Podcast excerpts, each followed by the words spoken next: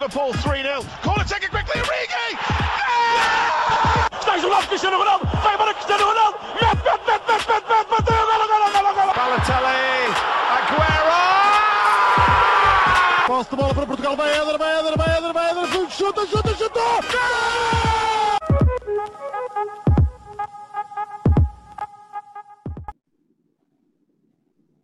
todos, sejam muito bem-vindos a mais um episódio do podcast O Spanenka. Eu estou acompanhado dos habituais Rodrigo Canhoto e Miguel Rocha e hoje temos um convidado, o analista Oscar Botelho. Olá, Oscar. Boa tarde, João, boa tarde, Rodrigo e boa tarde, Miguel. Eh, em primeiro lugar, queríamos agradecer ter aceito o, o nosso convite para virmos falar um bocadinho sobre a sua carreira e também um bocadinho uh, sobre a nossa seleção e sobre os seus feitos, sendo que hoje é, é dia de Portugal, quando este episódio sair. Portanto, Oscar, assim como assim uma primeira pergunta, queria lhe perguntar como é que, qual é que é a experiência de ter sido treinador adjunto, no seu caso, no Santa Clara. Bem, antes de mais agradecer o, convite, João, e ao Rodrigo também e ao Miguel. É sempre um gosto falar de futebol e, nomeadamente, começando com as palavras que, que me deram e, portanto, relativamente a não há não há carreira, porque essa palavra é sempre um pouco pesada, portanto, falar mais do, do meu percurso do que, do que uma carreira propriamente dita, porque acabei já por tocar vários instrumentos.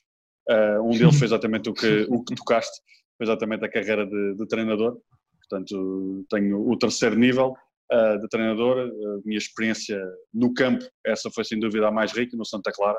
Uh, na altura, na época 2007-2008, era o treinador mais novo da, das ligas profissionais em Portugal, tinha apenas 27 anos, e foi uma, um percurso que me fica marcado, naturalmente, porque foi numa ilha fantástica que é a Ilha dos Açores, um, um grande clube, neste momento está na Primeira Liga, na altura estava na segunda a lutar pela manutenção, e só devido à, à experiência do treinador que, com o qual convivi, que é o Ricardo Formosinho, que hoje em dia é adjunto de, de José Mourinho, isto diz tudo da, da qualidade do, do uhum. Ricardo, e portanto na altura a equipa técnica, para terem uma ideia, eram apenas dois elementos, portanto era eu e o Ricardo.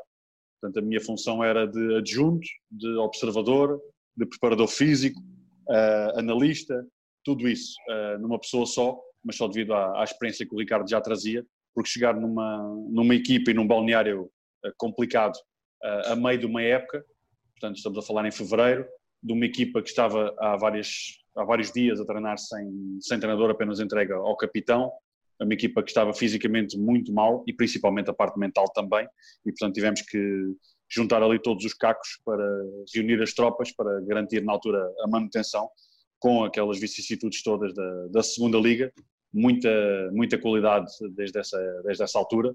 Tínhamos um jogador que foi na altura o melhor marcador, que era o Júlio César, mas era a defesa mais batida da, da, da segunda liga, uma equipa com muitos problemas a todos os níveis e felizmente conseguimos essa, essa manutenção mas foi sem dúvida a nível de campo a minha experiência mais rica a todos os níveis, quer profissionais, quer também humanos. Uh, e o que é que o levou mais também a tornar-se, já noutro aspecto, uh, levou a tornar-se analista? Foi principalmente o, o, gosto pela, pela modalidade, uh, porque para analisar o jogo precisamos de gostar dela e principalmente tentar perceber o jogo. portanto, acaba por ser exatamente um, uma consequência desse trabalho, portanto, toda, portanto isto não é uma linha reta, como eu costumo dizer, a carreira uhum. de um jogador e de um treinador não é uma linha reta e, portanto, foi exatamente através de, de um jogador com o qual trabalho no Santa Clara que vai jogar para a União da Madeira. Uh, e na altura, portanto, é só recuar 12 anos, portanto, não havia a informação, os jogos que há hoje. Uh, e, portanto, eu fiz a observação do União da Madeira durante 4 anos, observação de adversários, dois anos no, na altura na segunda divisão B e depois dois anos na, na, segunda liga, portanto quatro anos. E, portanto, percorri basicamente o país de les a les, fiquei a conhecer todos os estádios do nosso país, porque quando ia ao norte ver um jogo da segunda B, uh, aproveitava para ver ou um jogo da segunda liga ou um outro da primeira liga, e portanto é só imaginarem a quantidade de quilómetros que fiz com, com o meu carro, uh, uhum. e todos os jogos que fui observando e todos os estádios, até mesmo porque cá está cada uma dessas uh, ligas tem as suas particularidades, aumentar também o meu conhecimento a nível de, de jogadores e principalmente aquilo que eu mais gosto de, é analisar o jogo propriamente dito, já que infelizmente não podemos ver muitos treinos, é perceber exatamente a ideia do treinador, a ideia das equipas, conhecer muitos jogadores e, portanto, faço essa, esse percurso inicial uh, da observação da União da Madeira. Tinha começado antes, já com o Ricardo Fromezinho, no início desse percurso no Vitória de Setúbal, no Vitória de Setúbal B, foi aí que fiz os meus primeiros relatórios uh, e, portanto, essa observação eram aquilo que depois os treinadores da União, lembro-me da expressão do João Abel, uh, que me disse que eu era os olhos dele, porque observar, filmar o jogo, fazer o próprio relatório, todo uhum. esse trabalho depois influencia aquilo que é o dia-a-dia -dia do treinador. Exatamente o facto de ter esse conhecimento também treinador também potencia isso, ou seja, porque a preparação de, um, de uma equipa durante a semana tem a ver com o que a equipa fez bem ou mal durante o, o jogo anterior e projetar aquilo que são as particularidades, as virtudes e as fragilidades do adversário seguinte e tudo isso, portanto, é como eu costumava dizer, é como isto para um combate boxe. Uh, se não conheces o adversário que tens à tua frente, levas um soco no primeiro, no primeiro round e podes ficar KO. Se não conheces uhum. um jogador, portanto, hoje em dia essa informação é, é muito normal, é muito acessível, na altura era muito complicado, e dou-vos esse exemplo, quando ia filmar os jogos e levava alguns amigos comigo, o que eu dizia é que eles não podiam falar comigo durante os 90 minutos, nem me distrair, porque não havia hipótese de pôr eh, para trás o jogo, não havia outra filmagem, era a minha que contava. E todos os pormenores, eh, ou todos os pormenores, como eu costumo dizer, acabam por, eh, por contar. Começa essa, esse percurso na análise com no União da Madeira e depois tive também uma experiência fantástica que foi com a seleção de Cabo Verde, também a fazer essa observação de adversários e de jogadores, na altura com uma seleção que poucos conheciam, na altura a gente perguntava quem era o selecionador, um povo fantástico, é o povo de Cabo Verde, e fizemos uma subida vertiginosa, uh, foi a maior subida da altura do ranking FIFA, com o treinador Lúcio Antunes, e portanto permitiu-me fazer também outras viagens ao, ao, continente africano, portanto é só imaginarem o que é ir ao Mali ou ir à Tunísia ver um jogo, e portanto uh, não teríamos tempo aqui para contar todas essas histórias, se calhar para um, para um próximo episódio, uhum. porque são viagens fantásticas, e portanto esse, esse percurso de analista uh, começa aí, exatamente pelo gosto, porque é preciso ter noção das coisas é tudo muito bonito, mas dá muito, muito trabalho preparar esse tipo de, de relatórios e quem os fez uh, é que sabe, porque uma coisa é ler, é como eu costumo dar esse exemplo, é como um cozinhado. Quando o, o prato vem para a mesa, muitas vezes não temos noção do tempo que demora a confeccionar. Uhum. E sobre essa experiência também uh, na seleção de Cabo Verde, só uma pergunta mais inocente, digamos assim. o Oscar tinha um percurso um, no União da Madeira nas épocas, nas épocas normais e depois nos períodos de seleção acompanhava a seleção de Cabo Verde? Exatamente, portanto isso era, até porque era compatível, uh, porque eu para mim não, uhum. não tenho, portanto para mim tem, tem, tem que haver exclusividade desse tipo de situação, portanto aquilo que acontecia era que era compatível porque a seleção de Cabo Verde, como qualquer seleção, a observação das equipas, neste caso das seleções, é exatamente devido às pausas competitivas, as chamadas pausas FIFA. Um, e portanto as minhas, as minhas viagens eram feitas exatamente nesse período em que paravam os campeonatos profissionais e daí essas viagens serem possíveis e a observação ser feita exatamente nesse, nessas pausas, porque naturalmente não, havia, não há tempo para parar, porque a bola realmente não para, porque é um trabalho muito semelhante àquilo que eu vou fazendo ao longo de, desse percurso, quer nos clubes, quer também numa empresa de agenciamento que trabalhei durante 5 anos, que foi a, a Pro Eleven, e também agora na, na, televisão e na rádio, porque a bola literalmente não para. Se vocês pesquisarem qualquer daqueles, daquelas aplicações de resultados, tirando agora este período em que infelizmente todos nós tivemos que parar, há sempre um jogo, há sempre uma equipa, há sempre um jogador a jogar em qualquer parte do mundo e portanto a bola realmente não para e portanto esse, esse trabalho era perfeitamente compatível agora tinha esse, esse handicap que era não havia mesmo pausas a nível de férias porque no futebol uh, os treinadores não têm férias. Uhum. Eu tenho uma pergunta. Prefere a vida mais ligada à televisão e à rádio ou essa vida mais de campo, ou seja, ter de ir a um estádio no norte do país e depois na semana a seguir ter de estar no sul do país para observar o adversário? É uma excelente pergunta. Uh, se me perguntasses o que eu gostava mesmo de fazer, até porque já tive, como disse, portanto, no, no treino, uh, na observação, agora nos comentários também, todas elas me dão um gozo particular, uh, porque gosto imenso daquilo que faço. E foi algo que procurei fazer, e portanto é o que eu recomendo a toda a gente: é procurar fazer aquilo que gosta. Uh, e portanto, eu se pudesse, gostaria muito mais, uh, naturalmente, de ter esse trabalho junto do, dos clubes ou de uma seleção. Portanto, se me perguntasses o que eu gostava mesmo de fazer, era voltar a trabalhar com uma, com uma seleção porque representaram um país, como aconteceu com Cabo Verde, neste caso presente na, na CAN 2013 na África do Sul, infelizmente não uh, mesmo no país, mas a partir de casa, devido às condições financeiras da, da seleção. Uh, esse sim seria, porque tem a observação, tem aquela questão que é muito importante, que é um bichinho que muitas vezes se ouve falar, que é o da competição e do jogo, e é mesmo um hum. bichinho muito complicado de, de o matar, e ao mesmo tempo tem aquela questão que é, que falavas, que é o facto de estar junto da relva, junto dos jogadores, aquele cheiro do balneário que tanto se fala também, isso sim é uma, uma realidade.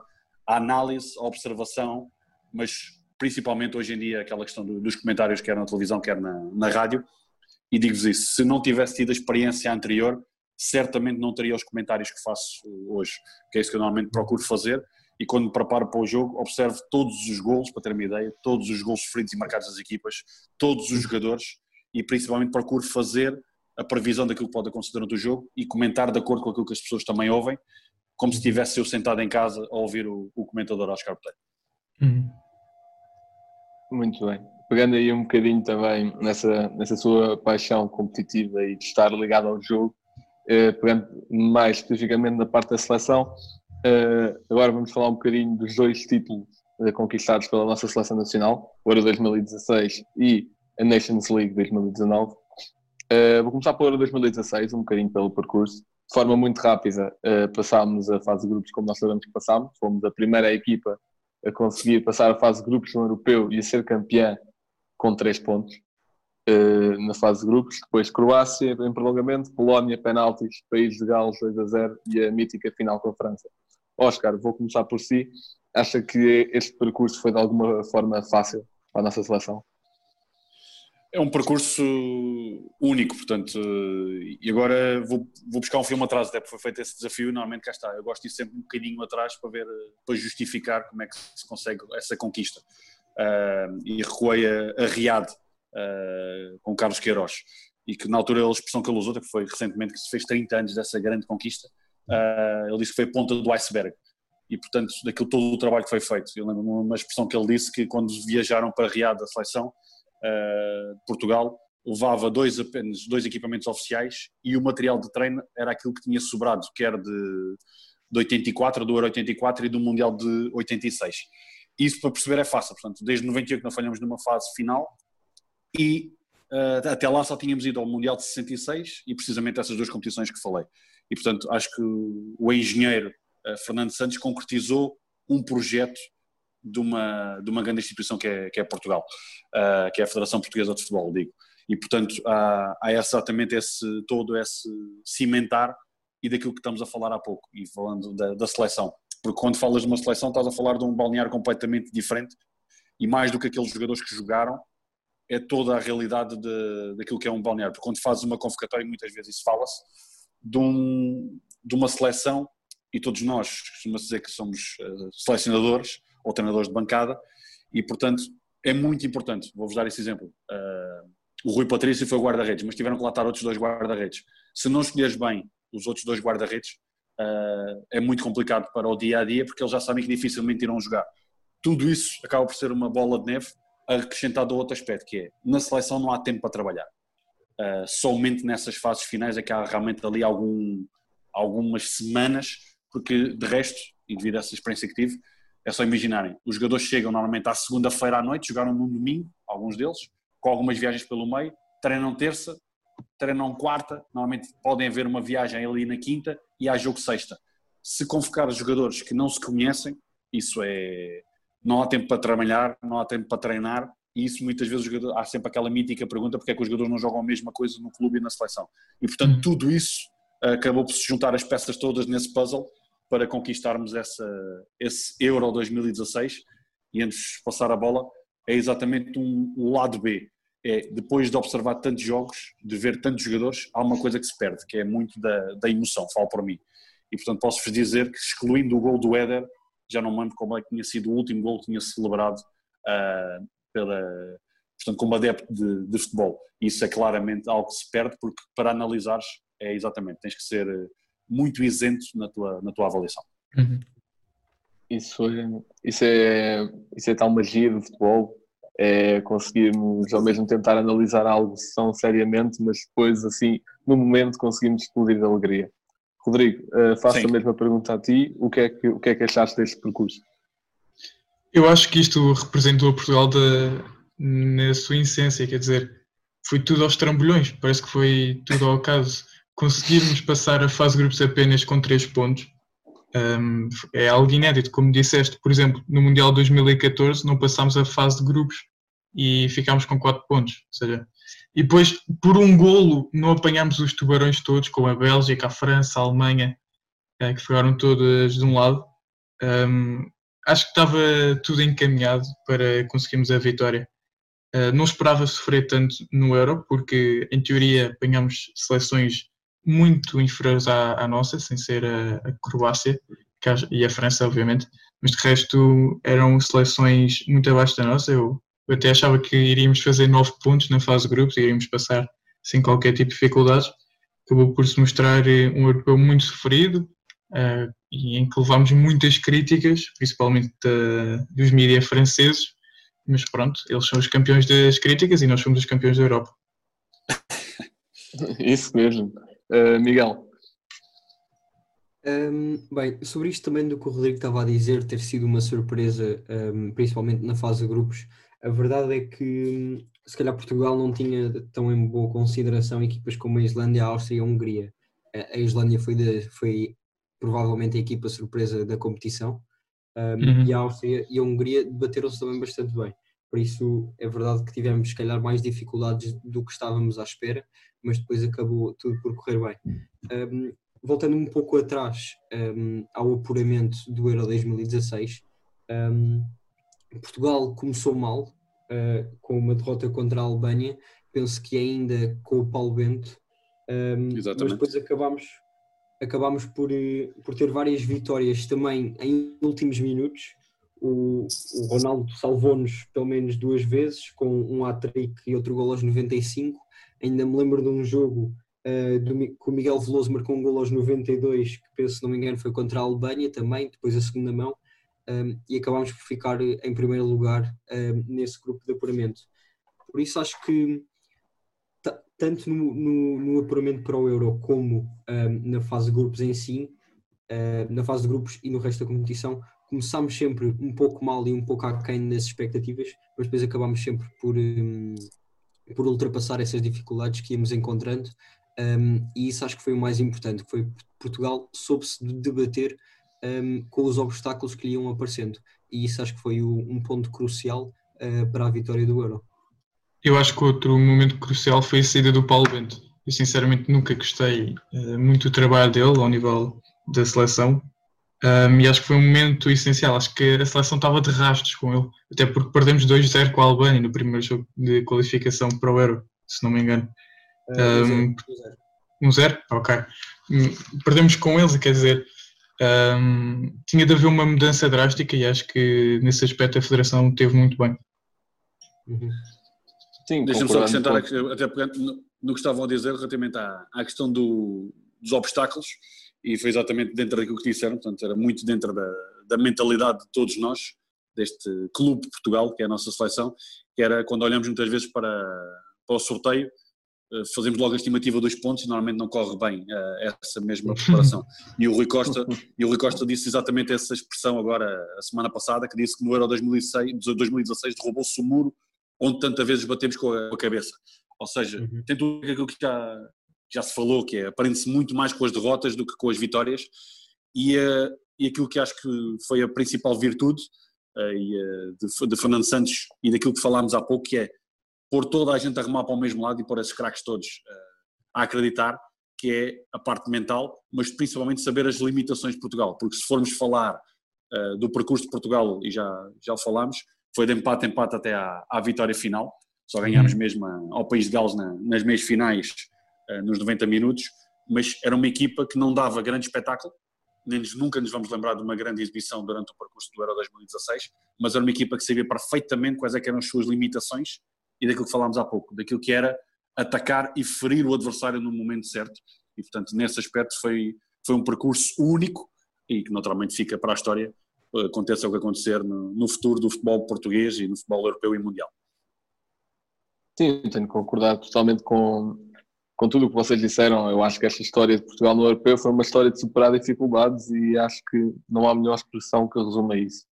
Agora eu ia pedir que, que cada um de vocês escolhesse assim uh, dois ou três, ou se quiserem só um momento de, do Euro 2016 que vos marcou mesmo. Vamos tentar não ir pelo gol do Éder, mas se quiserem, claro que podem ir por aí. Uh, Oscar, comece por si. Fica, fica mais fácil para mim. Uh, portanto, eu escolho o, momento para mim que marca é claramente a, a conferência de imprensa de, de, Fernando Santos.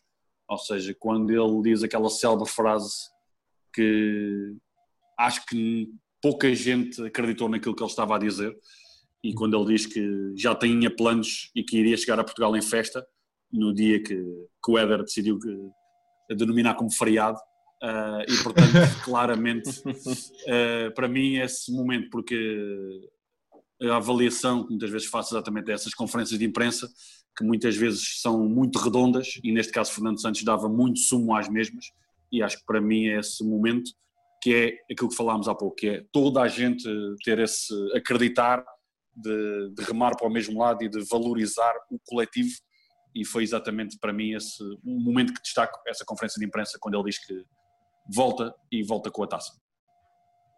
Muito bem. Uh, Miguel?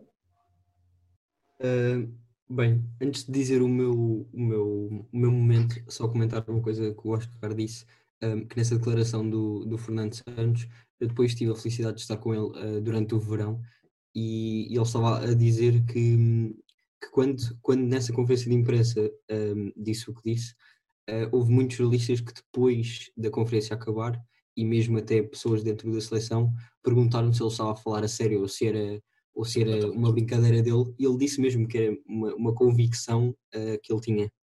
Um, quanto ao meu momento, penso que vou escolher um jogo que é o jogo uh, contra a Polónia, porque acho que faz parte dos momentos de superação de Portugal. Um, é verdade que o jogo contra a Croácia também teve um, um gol no prolongamento, mas acho que a Polónia foram, foi uma junção de, de, muitos momentos.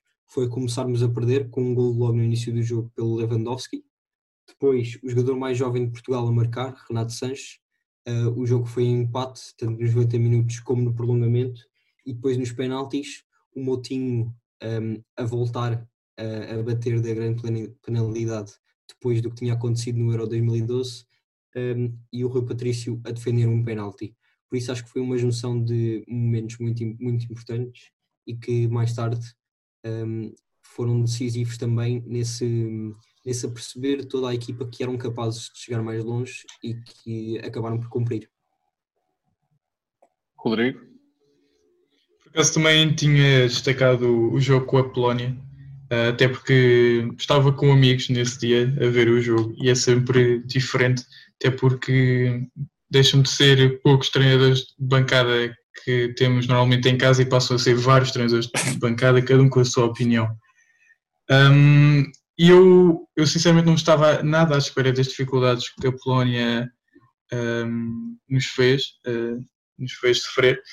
Um, e depois, outro momento que me marcou muito nesse jogo foi o gol do Renato. Uh, sou benfiquista e o Renato tinha vindo de uma, de uma grande época um, e, e, gostei muito de ver eh, o Renato a marcar esse, esse gol, até que é um, um grande gol, diga-se de passagem, uma boa jogada. Uh, nem é com o seu melhor pé, uh, foi com o pé esquerdo. Portanto, diria, claro que, como tu pediste, não destaquei o gol do Éder, um, destaco este jogo Portugal-Polónia. Muito bem, muito bem. São todas opções muito válidas. Eu, eu aqui no meu top 3 eu tinha, não tinha destacado o jogo inteiro com a Polónia, mas tinha destacado o, o facto do Moutinho ter ido bater após o Ronaldo insistir, mesmo após, o, mesmo após aquilo do Euro 2012.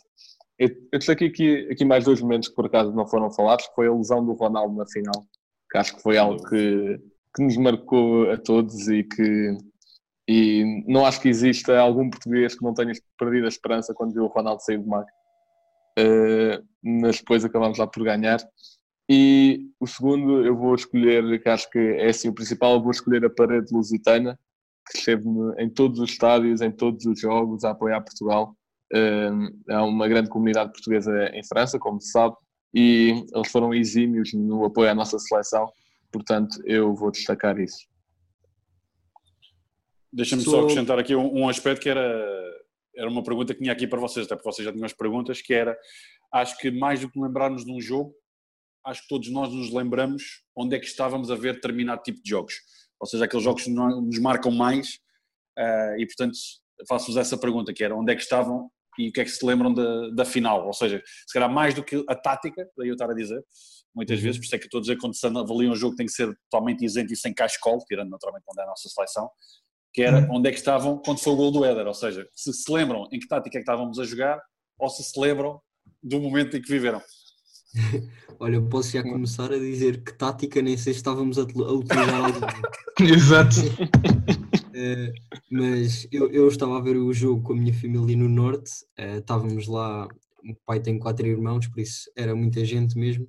Um, Lembro-me que depois até um, era a festa da, da cidade e estava lá uma banda que acabou por tocar o hino nacional, por isso foi tudo, foi tudo muito bom. Quanto ao gol do Éder, uh, foi uma explosão de alegria, como eu disse, não sei se a tática estava bem definida nessa altura. Ou se estávamos a jogar com 11, não é? Pois, isso, isso acho que era o mais importante. Depois do Ronaldo ter saído, principalmente, e, depois, e claro, com o Ronaldo a dar as indicações, um, a puxar a voz mais alta do que o Fernando Santos conseguia. Um, por isso foi, foi isso. Rodrigo, se quiseres dizer antes. Uhum. Então, um, eu estava em casa com.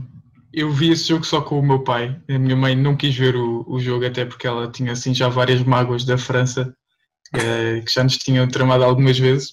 Eh, o meu irmão era muito pequeno. e eu lembro-me, tenho que começar claramente pela lesão do Ronaldo, em que comecei a chorar. Foi, foi a segunda vez que chorei num jogo de futebol. A primeira tinha sido no gol do Kelvin, mas passemos para a seleção. Um, e foi. E outro momento chave que eu nunca me esquecer foi quando o Éder entrou, eu não sei o que é que aconteceu com a malta mais velha, mas já comentei isto com, por exemplo, o Blanco. O meu pai virou-se para mim e disse: Ah, o Éder vai marcar. Eu, o quê? Estás maluco? Ele não joga nada. Um, e ver essa confiança da parte dele, não sei se ele tinha mandado só assim um bit tight, mas a verdade é que ele depois marcou. Eu lembro depois ir à, à janela gritar e acho que ainda não tinha sido gol em algumas casas. Um, e estragaste a final. Mas lembro que, epá, foi. Não, não dá para descrever esse momento. Foi, foi ver o momento mais glorioso da, da história do futebol português. Um, e depois foi sofrer até ao fim, ver o Ronaldo aos empurrões ao Fernando Santos, o Nani a jogar a defesa esquerda, tudo lá para trás. Foi, foi de muito sofrimento. Queria também uh, dizer que havia, havia qualquer coisa que estava a encaminhar aquilo tudo, porque aos 92 o Gignac mandar uma bola ao poste, Sim. aquilo estava Sim. tudo, está tudo feito. Sim, eu, eu também, também estava com família, eu lembro-me que nesse Euro, pá, eu, eu tinha calhado os primeiros jogos do Europeu a ter visto sempre em locais diferentes, uh, pá, portanto quando aquilo começou Uh, sempre íamos avançando, eu pensei, pá, agora tenho de ver todos os jogos numa casa diferente, isto dá certo. Numa casa, casa, num restaurante, num sítio diferente, tem que ser. Portanto, vi todos os jogos do europeu num sítio diferente. Vi a final numa casa de férias que eu tenho em Óbidos, estava uh, com o meu pai, com a minha irmã, com a minha madrasta, e epá, vivemos todos, todos vivemos aquilo de uma forma muito intensa, obviamente. O meu pai também disse que o Éder ia marcar, uh, portanto, um, ehm, foi assim um feeling que muita gente teve. E eu vejo o Ronaldo, já não me recordo se chorei, mas lembro-me que nos 10 minutos seguintes eu acho que eu não olhei para a televisão e depois quando ganharmos, quando ganhámos no dia a seguir fui à Alameda, tinha, eu fui de Óbidos para Lisboa para ir à Alameda para receber a seleção e pá, é um momento único, não, não há palavras. Eu também fui receber a seleção, não na Alameda, mas fiquei. Eu tinha de jogar à bola no dia a seguir, estava inspirado para ir jogar à bola. Um, e depois estava a ir ao McDonald's, que é na, na segunda circular, depois eu começo a ver assim bons carros parados, eu, que raio, o que é que se passa aqui? Depois é que associei que a seleção vinha aí e gostávamos e depois foi ver uh, os jogadores a passar. Foi, foi um momento lindo. Uh, posso falarmos dessa competição gloriosa que foi o Euro 2016. Vamos avançar para o outro grande título uh, da nossa seleção e único até, até agora, foi a Liga das Nações, conquistada em 2019. Assim, de forma muito rápida, nós tivemos a fase que não foi a fase final ainda, que foi ganhámos 1 a 0 à Itália, 3-2 à Polónia e depois os últimos dois jogos foram empates fora com a Itália 0-0 e em casa com a Polónia 1-1. Chegámos com 8 pontos, em primeiro do grupo, de, num grupo com, com, só 3 equipas e depois nas meias finais e final, uh, em que jogámos as duas no estádio do Dragão, ganhámos 3-1 à Suíça com o hat-trick de Cristiano Ronaldo e ganhámos a final à Holanda com um gol de Gonçalo Guedes. Oscar, vou começar por si. A mesma pergunta, uh, se acha que este percurso foi tão heróico como do Euro 2016 ou se foi assim tão complicado? Sim, aqui é principalmente, vou novamente puxar um pouco o filme atrás, que está, uh, que é uma ideia uh, de um português, uh, Tiago Craveiro, que está ligado exatamente à origem da, da, Liga das Nações, exatamente para daquilo que falámos, falámos há pouco da experiência da seleção. Porque os jogadores, não há nenhum jogador que chegue desmotivado a uma seleção, seja em que país do mundo for. E, portanto, acaba por ser uma, uma naturalidade essa, essa mentalidade do jogador. Agora, jogar um jogo particular ou um jogo oficial é completamente distinto. E, portanto, esta competição veio exatamente colmatar nessas pausas FIFA aqueles jogos de uh, chamados jogos particulares. Eu não gosto de chamar amigáveis, normalmente os amigáveis não acabam bem. Uh, e principalmente é uma, uma, uma ideia muito boa e que o facto de Portugal ter ganho uh, e o facto de ter corrido tão bem penso que será para, para cimentar o futuro da, da Liga das Nações. E, portanto, o percurso que já descreveste, uh, e, portanto, só para termos uma ideia, até chegar a essa meia final, houve apenas dois totalistas, João Cancelo e, e Rubem Dias, e Cristiano Ronaldo não fez um único minuto. E, portanto, uhum. Cristiano Ronaldo participa apenas na meia final, e digo apenas com letras maiúsculas e sublinhado, né? Portanto, foi Cristiano Ronaldo 3, Suíça 1, e, portanto, uh, o facto de Ronaldo estar presente nessa fase final ou em qualquer jogo, uh, uh, os próprios colegas, já ouvimos vários jogadores que quando são convocados pela primeira vez para a seleção, aquele momento em que conhecem Cristiano Ronaldo é um momento que muda e uma coisa é conhecer, outra coisa é jogar contra Cristiano Ronaldo e isso tem um impacto muito grande quer nos colegas, quer também quando os adversários estão em campo. E portanto Portugal chega, e como eu falei há pouco, as derrotas uh, fazem com que uh, todos nós aprendemos muito na vida e no futebol, as derrotas dão exatamente essa, essa lição e as vitórias dão muita confiança. E Portugal chega muito confiante a essa fase final, com esse fantasma, naturalmente, da, da derrota do Euro 2004, que todos também nos lembramos onde é que estávamos, mas principalmente aqui essa questão de Portugal chegar e conquistar nesse percurso, mais uma vez, sem grandes exibições, mas vai ficar para a história, está no Museu da Cidade do Futebol, principalmente, novamente, num sólido plantel, porque as rotinas que são feitas e são muito, muito importantes os 11 que jogam, mas também quando olhamos para o banco de suplentes, aqueles que lá estão sentados poderem contribuir e são todos campeões, de, quer da Europa, também os da Liga das Nações, todos os que participaram e também todos aqueles que jogaram e portanto é uma participação de Portugal na primeira edição porque veio para ficar a Liga das Nações. Uhum. Miguel, posso começar por ti? O que é que tens a dizer sobre este percurso? Uh, bem, uh, eu acho que a Nations League uh, foi assim, se calhar, uma surpresa para todos os adeptos do futebol, porque não estávamos habituados a ver uma espécie de campeonato entre as várias seleções. Estávamos mais habituados a, a eliminatórias, como, como, como, é o caso do Euro e do Mundial. Um, eu acho que se calhar tirou algum brilho por parte, ou, ou melhor, um, os adeptos não estavam se calhar tão atentos à Nations League por acharem que não era uma competição com tanta importância. E depois, claro, porque o Ronaldo não foi convocado e quer queiramos, quer não, há muitos adeptos que gostam ainda mais da seleção por causa do Ronaldo. Um, ainda assim, acho que foi uma competição boa para, para o Fernando Santos, se calhar também aproveitar alguns jogadores que não tinha, uh, que não tinha chamado no Mundial 2018, ou, ou experimentar alguns para o futuro. Um, e depois também uma coisa que é verdade e que houve várias, vários elementos da seleção que disseram é que o Euro e o Mundial, quando começaram, também não tinham a importância que têm agora. Por isso, Portugal ganhar um, um troféu destes pode significar muito uh, no futuro, ainda mais do que já significa agora para nós, que, que mesmo sabendo que não é um, um troféu com a importância do Euro e do Mundial, um, é um troféu para a nossa seleção e acho que isso é, é o mais importante no meio disto tudo.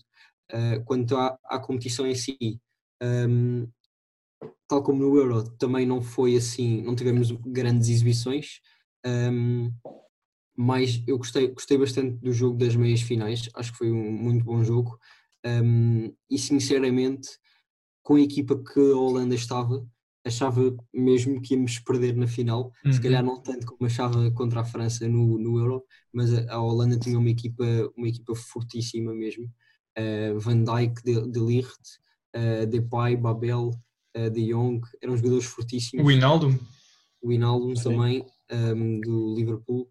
Por isso eram jogadores fortíssimos e que, e que, iam, e que sabia que, que iam dar muita luta.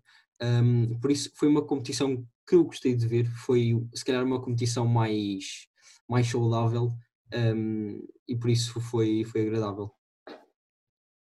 Rodrigo? Eu olhei para esta competição no início como um bocado a taça da liga das seleções. um, por ser assim uma competição uh, menosprezada, mas a verdade é que quando se ganha é bom. Uh, e acho que foi isso que aconteceu. Um, acho que os nossos jogos na fase de grupos não foram brilhantes.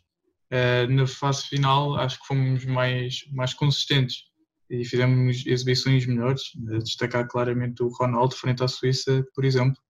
Uh, e acho que nos debatemos muito bem um, contra a seleção da Holanda. E acho que acontece uma coisa que é quando nós temos uma seleção que teoricamente pode ser superior à nossa, nós temos sempre aquela coisa de ah, já fomos já fomos, já fomos. E pensámos isso, por exemplo, contra a Holanda e contra hum, a França.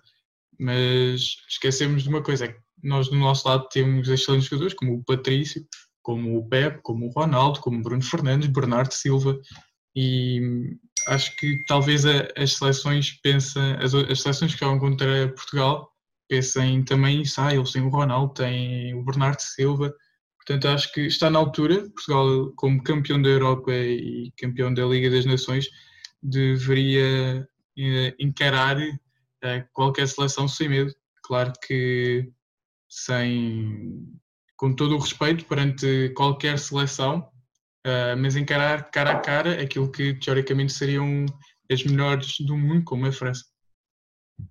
Sim, eu concordo plenamente com tudo o que vocês estão a dizer. É, para além de porque, como o Costa estava dizendo, nós não sabemos a valorização que esta, que, esta, que esta competição vai ter no futuro. Nós olhamos agora para o passado e o primeiro vencedor do Mundial foi o Uruguai.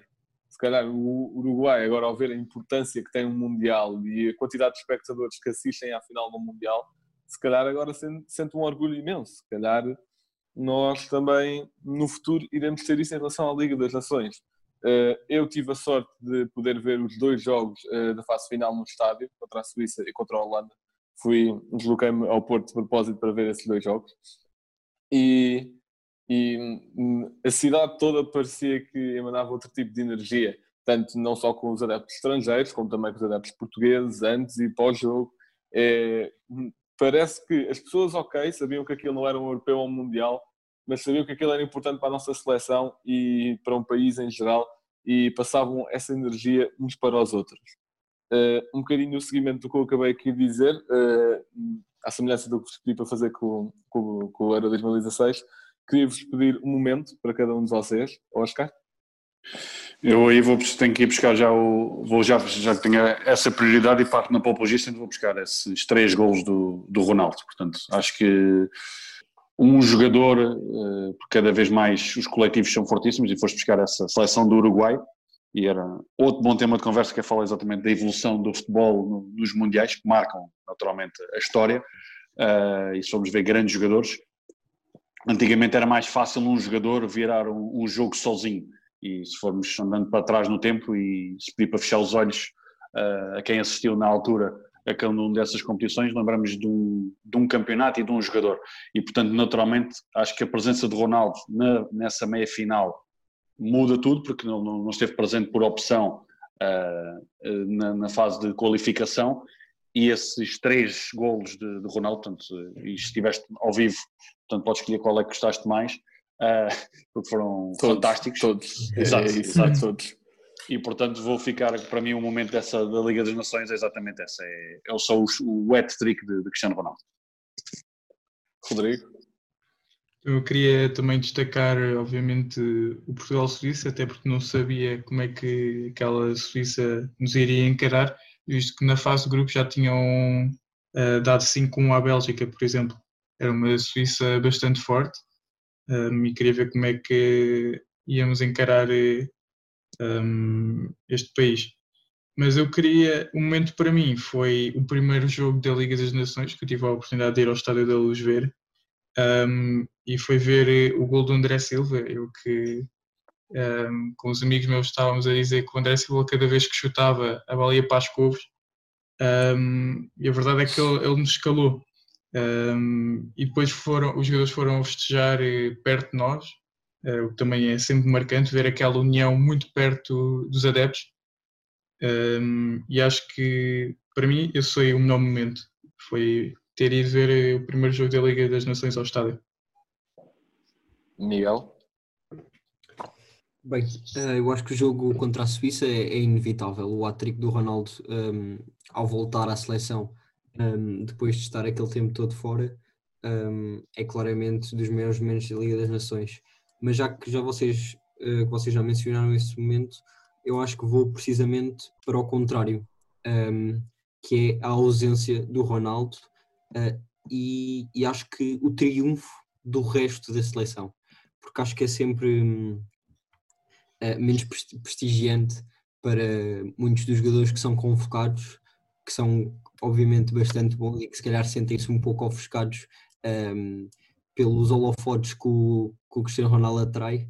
Um, ehm, e acho que a seleção debateu-se muito, mas mesmo muito bem, um, ehm, mesmo com a ausência do Ronaldo e acho que isso vai ser uma coisa que a seleção se vai ter de habituar, porque o Ronaldo não é para sempre, um, e por isso também acho que foi dos momentos mais importantes da Liga das Nações. Muito bem, são tudo muito boas opções. Uh, eu tenho uma dor de cabeça em relação a isto, porque é assim, eu fui ver o, Portugal-Itália, o primeiro jogo, e depois também tive presente na meia-final e na final. Eu sou muito indeciso entre o hat-trick do Ronaldo, que foi, que foi, foi algo espetacular, uh, tínhamos começado a ganhar, depois a Suíça empata e depois um gol aos 88 e outro aos 90 e tal. Uh, é algo incrível ver o. E o drible uh, ao Mbabu. Sim, também. Também foi uma coisa. Como o Mbabu tinha vindo uma excelente época no Young Boys, chega ao Dragão, depara-se com o melhor do mundo e não teve outro desfecho possível. Uh, a malta toda a sair do estádio a cantar Cristiano Ronaldo, tudo em coro, toda a malta tinha ido lá, estava a cantar mas vou pegar também no momento, que não foi o meu favorito, o meu foi do hat-trick, que ainda ninguém pegou, que foi o gol do Gonçalo Guedes na final. Foi uma final bastante difícil. Uh, na minha opinião, acho que a dominámos do início ao fim, só que às vezes dominar não quer dizer grande coisa. Um, o grande exemplo foi a final do Euro 2016. Uhum. Acho que podemos dizer com certeza que Portugal não dominou coisa nenhuma nesse jogo sem ser o resultado final. Uh, e depois uh, Portugal marca com aquela grande jogada do Bernardo Silva a fazer aquele passo espetacular para o, para o Gonçalo Guedes. Eu lembro-me que um dos jogadores que estava a tentar mais na primeira parte era o Bruno Fernandes, já tinha tentado rematar de todo o lado, a bola não entrava. Uh, foi preciso um, um, passo mágico do Bernardo Silva para alguém conseguir marcar. E, e pronto. Deixa-me só acrescentar, deixa só acrescentar aí de, ao que vocês estavam a dizer. Para já, a questão de, do coletivo uh, jogar com o Cristiano Ronaldo e jogar sem Cristiano Ronaldo e naturalmente ter que vir ao de cima, uh, porque isso tem tudo a ver com aquilo que é a boa preparação, o modelo de jogo, uh, próprio dispositivo tático, aquilo que já, já falamos, e isso é muito importante porque uma coisa é jogar com o Cristiano Ronaldo e toda a equipa tem que jogar em função de um jogador desse, desse potencial. Estamos a falar, como eu costumo dizer, de um, de um jogador que é extraterrestre, tal como Lionel Messi, entre outros. Uh, e portanto, jogar com o Cristiano Ronaldo não é a mesma coisa jogar sem e tem que jogar de acordo e tem que potenciar exatamente a qualidade desse jogador. E quando Cristiano Ronaldo não está, a equipa é a mesma. Os outros 10, neste caso 11 jogadores, serão os mesmos, mas a equipa joga de maneira completamente diferente. Outra questão que falaste há pouco, que é, é possível dominar um jogo sem bola e poder controlar exatamente os adversários nesse sentido. E outro aspecto que há pouco não, não falei, que era a questão das Ligas das Nações, que acho que também poderá introduzir no futuro o futebol europeu mundial, que é a qualificação para a fase final ser feita por diferentes divisões. Ou seja, se calhar no futuro, uh, é algo que também defendo, não só no futebol profissional, mas também no futebol de formação, quer ter a divisão A, B, C e D, ou seja, uh, Portugal ter a qualificação, neste caso foi com a Itália e com a Polónia, e não ter que jogar com outro tipo de seleções em que não tem qualquer tipo de vantagem, quer para Portugal, quer também para essas mesmas divisões. Uhum. Sim, faz sentido. É, é, é um método eh, que tem de ser testado no futuro, obviamente, e seria bastante interessante. Sim, exatamente, é mais, mais justo até para algumas seleções e né, para não dizer para todas as seleções e, e é algo a ser testado no futuro e seria muito interessante ver uma competição como Mundial não Europeu com esse tipo de, de apuramento. Agora, Oscar, uma pergunta só para si, algo especial, eh, devido, devido às suas qualidades de analista futebolístico. Eu gostaria uh, de lhe pedir para, para fazer uma comparação simples, nada muito elaborado, sobre, sobre as táticas de cada uma dessas seleções que nós vimos, da Euro 2016 e da Nations League 2019. Alguma opinião que queira dar? Aqui principalmente foi aquilo que já toquei, ou seja, a preparação de, de, uma equipa tem que ser feita em função daquilo que é as qualidades desses jogadores e potenciar as mesmas. Ou seja, muitas vezes fala-se do, do 4-2-3-1 ou do 4-3-3, preferirem do 4-4-2, isso são apenas números, ou seja, tudo o que faz a diferença é exatamente aquilo que estava a falar, que é o modelo de jogo, os princípios de jogo, as rotinas, tudo o que é, envolve, ou seja, para além da, da, bola parada, e isso é muito mais do que uma conjugação de números, mas sim o, puzzle tático. Ou seja, e aqui, sem dúvida, uh, dar o valor, porque uma coisa é ser treinador, outra coisa é ser selecionador. Parece praticamente a mesma coisa, mas não é. É bem distinto, porque estamos a falar também, e dessas fases finais, nós lembramos daquilo que eu costumo dizer que é o lado A, esquecemos sempre que há um lado B, ou seja, todo o estágio em que os jogadores estão fechados uns com os outros, e agora durante esta pandemia muitas das pessoas percebem o que é estar fechado num, num espaço com as mesmas pessoas durante muito tempo, uh, não, é, não é a mesma coisa, e principalmente essa realidade da conjugação de, de egos e principalmente de colocar depois de tudo isso em campo face a adversários, portanto ninguém joga sozinho. E portanto acho que isso aconteceu em Portugal é uma equipa, já falaram exatamente da parede lusitana na bancada, e isso dentro do campo era bem visível, ou seja, uma equipa que sabia perfeitamente o que é que eram as suas limitações, ou seja, uma equipa que acreditava naquilo que fazia e conseguia dominar muitas vezes o jogo, mesmo não tendo muitas vezes a bola, e isso é complicado face a todos os nomes que já falamos. E portanto, uh, era uma tática que fomos, fomos ver a evolução durante esses jogos todos que já, já, já referimos, é uma tática muito camaleónica, como eu costumo dizer.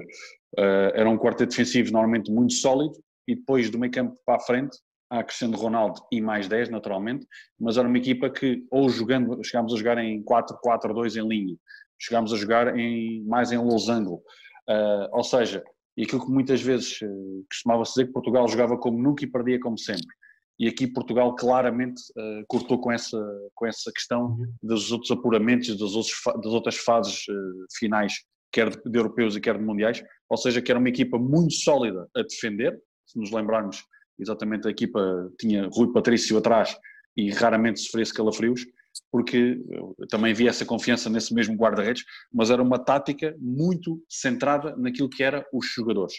E muitas vezes essa questão que é definir primeiro a tática, ou definir primeiro a convocatória.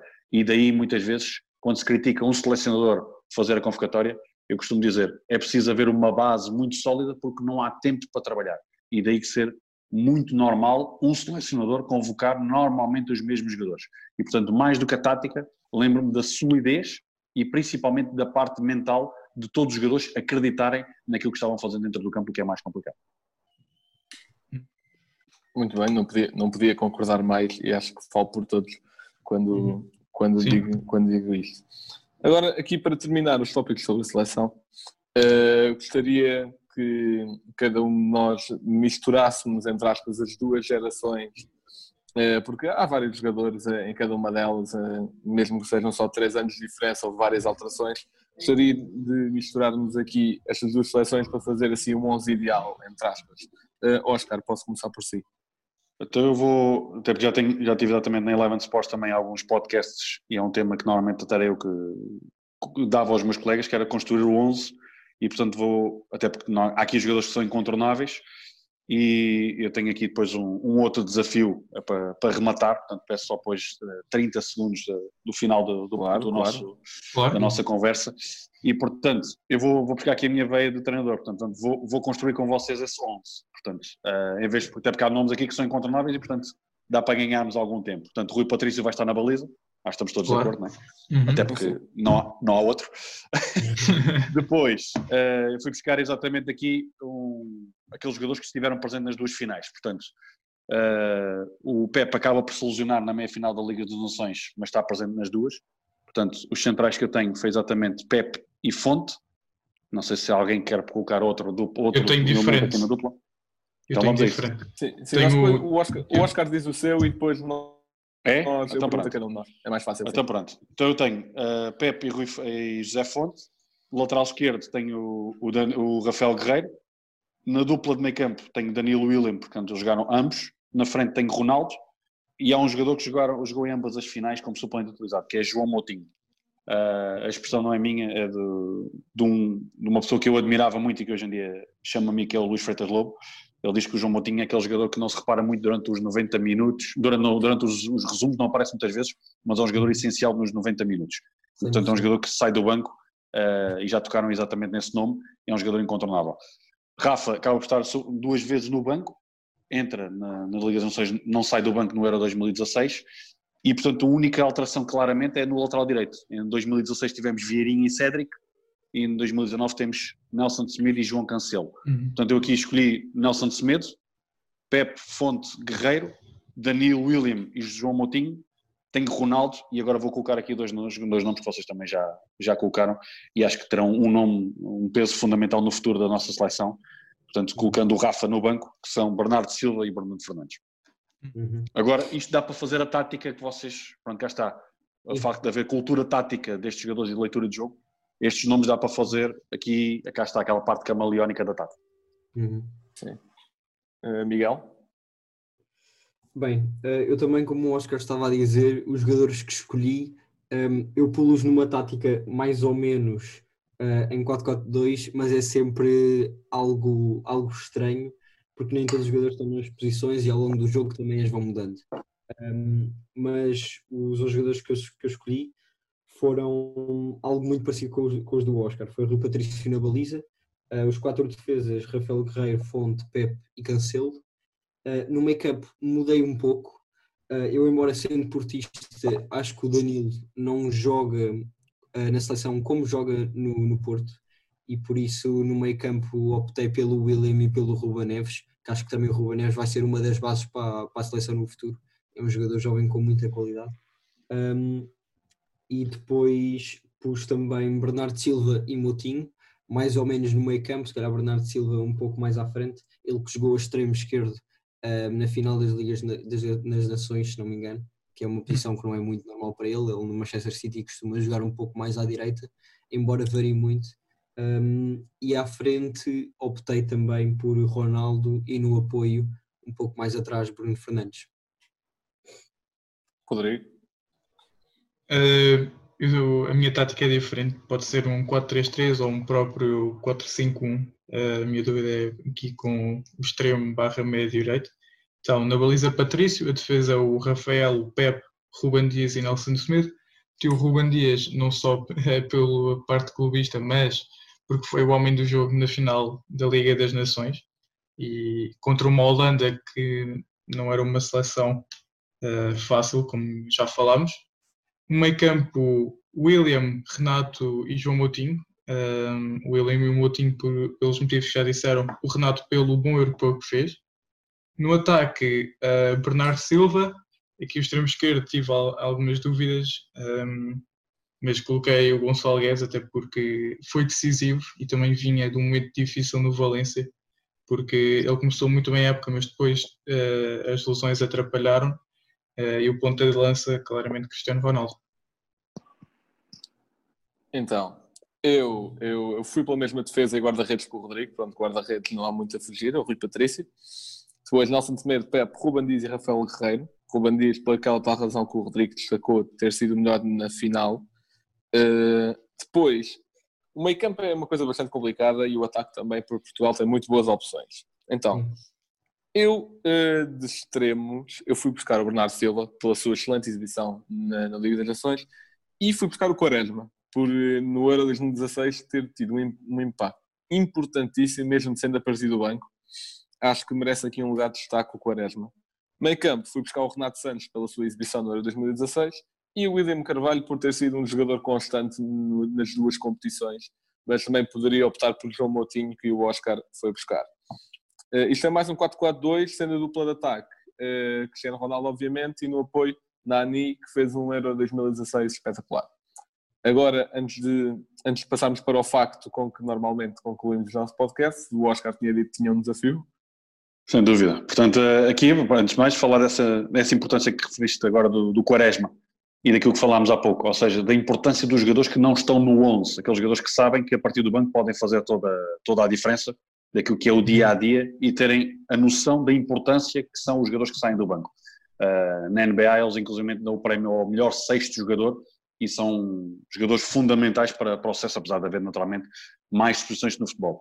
Aquilo que, que vos queria passar é, portanto, quando deram e fizeram o convite, eu fui escolher o 11, não do século, uh, porque dentro, durante esta, esta quarentena houve vários jogos que surgiram nas redes sociais para mim o mais giro de todos foi sem dúvida do, do Carragher, pelo menos que foi entregue ao Carragher, que era escolher, e portanto isso deixo-vos esse, esse puzzle para montarem durante o vosso, o vosso serão, porque demora muitas horas a fazer, que é escolherem 11 jogadores em que não podem ter jogado no mesmo clube, ou seja, a partir do momento em que escolham Ronaldo, uh, Cristiano Ronaldo, escolhem, escolhem logo qualquer jogador que tenha jogado no Real Madrid, no Manchester e, no, uhum. e na Juventus, assim como no Sporting uhum. também, e com diferentes nacionalidades, portanto é muito complicado. E que tivessem visto jogar, e que tivessem visto jogar, portanto, mas, é, mas, é, é, um desafio, mas é muito giro de fazer e recomendo. O outro, até porque estou a falar com três adeptos dos três clubes grandes em Portugal diferentes, é fazerem no mesmo, no mesmo sentido, ou seja, um 11 com os jogadores que viram jogar, mas que todos eles têm que ter diferentes nacionalidades, ou seja, tem que ser 11 esse com 11 diferentes nacionalidades. Sim, eu nesse, esse, nesse, esse recentemente também já fiz, sim. Pronto, esse, principalmente, isso também promove algo que é muito giro, que é falar com pessoas da nossa família mais, mais experientes, como eu costumo dizer, uh, uhum. e nesta altura sempre, é sempre bom isso acontecer, falarmos com, com essas pessoas para poderem eles também partilhar o melhor 11 de sempre. O que é que eu decidi fazer? Fazer o melhor 11 que eu vi jogar na nossa seleção. Ou seja, uhum. e, e portanto termino a minha intervenção nesse sentido. Portanto, escolhi Vitor Bahia na baliza, fiz um trio de centrais, até porque onde tive mais dificuldade foi exatamente nas laterais. Tinha aqui João Pinto uh, na lateral direita, tinha na lateral esquerda o, o meu amigo Nuno Valente, uh, Rafael Guerreiro por aí fora, e portanto decidi fazer um trio de centrais até para poder caber os restantes que eu queria à frente. Portanto, o trio de centrais tem Ricardo Carvalho, Pepe e Fernando Couto. No meio campo fiz aqui um, um losango com Paulo Souza, Maniche, Deco e Rui Costa para ter três jogadores na frente de ataque. Portanto, o incontornável Luís Figo, o incontornável Paulo Futro e também, naturalmente, Cristiano Ronaldo. Portanto, o melhor 11 que vi jogar na seleção, portanto, foi o que me surgiu depois do, do vosso convite. Muito bem. Então, nós iremos fazer isso e depois publicaremos na nossa página do Instagram também para, para o Oscar ver as nossas opções. Sim, eu, okay. posso, eu posso mandar por Twitter também e podemos fazer algo giro com isso. Sim. É, só, vos aviso, só vos aviso que é um puzzle muito complicado de, uhum. de fazer. Sim. É uma Mas eu tinha só uma pergunta. Nós temos, dos, temos de nos lembrar de os ver eh, ao vivo ou não? É que, por exemplo, o Rui Costa, sei claramente que ele era um monstro e já vi imensos jogos dele, mas não me lembro de não, ver tiver, jogar. Não, tem que, ver, tem que o ter visto jogar. Eu fui buscar, pronto, até porque já publiquei o meu, eu fui buscar uh, Raba Madjer, portanto, eu tive que ver o Raba Madjer jogar. Uh, e portanto ainda tive o privilégio e tive o privilégio ainda de ver Maradona uh, e portanto também tinha que colocar, portanto o que eu vos aconselho é quando começarem a construir esse 11, escolham logo dois, três jogadores que vocês para vocês sejam imprescindíveis, porque depois uhum. tudo o resto é uma dor de cabeça. Eu posso dizer que coloquei Maldini no, na defesa, queria colocar o Maldini, porque para mim foi um dos defesas de eleição, escolhi logo Van Basten, Gullit, todos os jogadores, o Jorge Weah, que também jogou no Milan. É uma... o, próprio, o próprio Nesta. Por aí fora. O Paredes. Exatamente. É uma boa dor de cabeça, é... mas é um puzzle muito engraçado. Uhum. Muito bem, obrigado então. Bem, estamos a chegar ao final do nosso podcast e, como sempre, temos a curiosidade. Blanco. Então, essa curiosidade é dedicada ao maior jogador da, nossa, da história da nossa seleção e provavelmente, se calhar, da história do futebol mundial, Cristiano Ronaldo, que é um facto que acho que já é mais conhecido, mas se calhar toda a gente sabe que foi. Cristiano Ronaldo já marcou em todos os minutos do jogo. De 1, de 1 ao 90 já há um gol registado por Cristiano Ronaldo. Eu acho que é algo que demonstra muito, acho, acho que é algo que demonstra muito bem. O Zlatan Ibrahimovic é que também o fez. Exatamente, só o Zlatan, isso mesmo.